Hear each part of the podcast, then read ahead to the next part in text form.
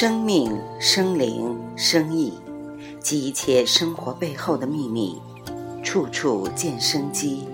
梁冬柱对中医传承的几点思考。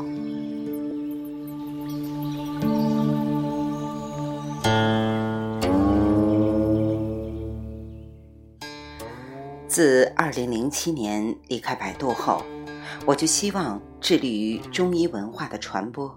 与推广。当我成为一个经营着数家中医诊所的创始人，有了大量的临床个案观察后，我发现我们中医界或是民间中医界的许多朋友，好像走入了误区。我想把我认识的这些误区呈现出来，和大家沟通探讨，避免我们都有可能走向贬狭的道路。思考一：中医要和科学对立吗？在我最初开始学习中医时，不少中医界和爱好中医的朋友或多或少都认为中医更接近生命真相，而科学是机械的。所谓现代科学、现代西医是机械化、片面的、非生命化的认识生命。可是文字和概念将我们置入二元对立的世界里，难道讲中医就一定要反科学吗？讲科学就要反中医吗？我越来越坚定地认为，我们需要以更圆融的态度看待这个问题。如果我们深入科学内部，会发现，其实科学有两个很重要的精神。一个是自我的质疑，另一个是自我的进化。这两点是科学最本质的精神。爱因斯坦的伟大在于某种程度上超越并且颠覆了牛顿的经典力学。即便如此，爱因斯坦仍然说自己的科学是短命的科学。他终其一生都在试图超越。并且颠覆自己的思想。据他之后的量子物理学界，也有许多科学家在做超越爱因斯坦的思考。有很多中医界朋友被科学爱好者质疑时，都愤愤不平，总认为科学爱好者是在挑剔、找茬儿。其实这是一个很大的误会。尊重科学。或者是以科学为心理皈依的人，他质疑的不仅仅是中医，他们也质疑自己。从某种程度上来说，科学界也是不断被前面的科学家从质疑、否定到超越，以此来确定新的科学边界。随着时间的推移，随着科学的发展，量子物理学。也不断的在突破物质、能量和信息的边界，甚至突破有和无的边界。大数据时代基于去中心化的模式，为人们的生活带来巨大的改变。所以，科学思维的自我质疑和自我进化，可能会带来一种结果。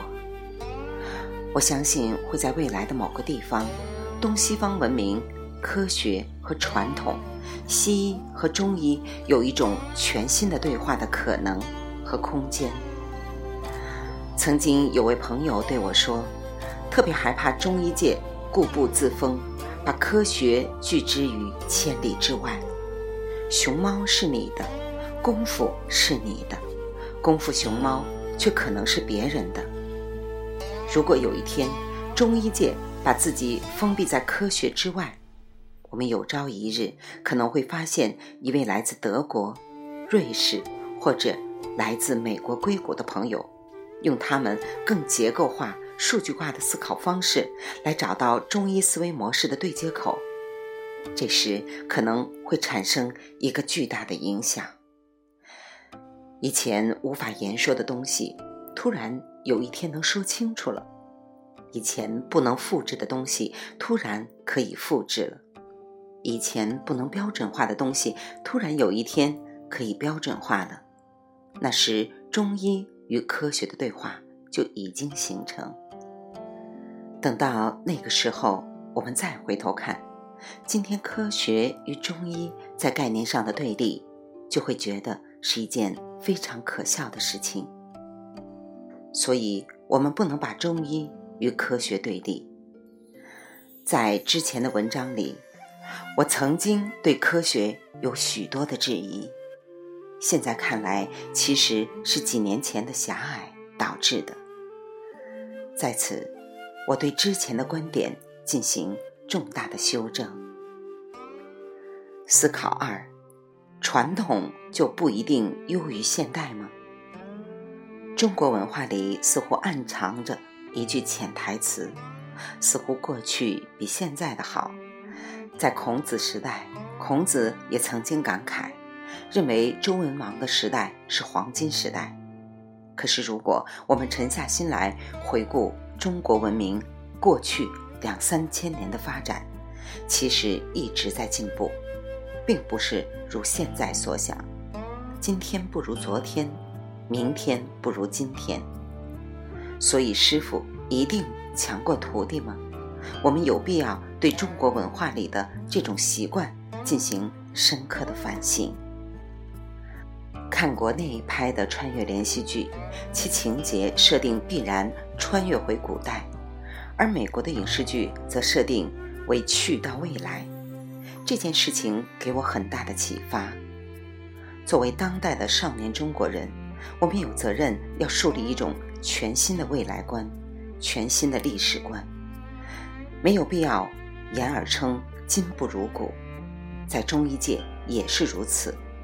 为什么我们不能去拥抱一个大数据的时代，拥抱一个物质能量和信息转换的时代？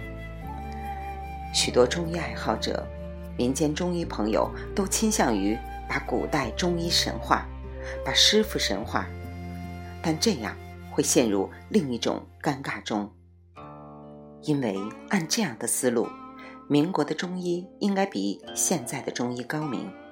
那时的西医远不如现在的西医。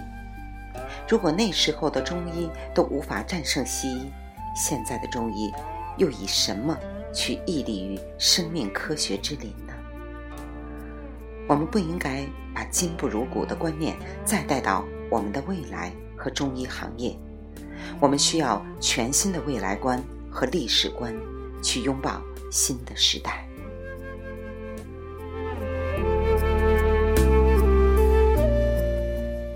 未完待续，处处见生机。梁冬著，来自清音儿语，子清分享，欢迎订阅收听。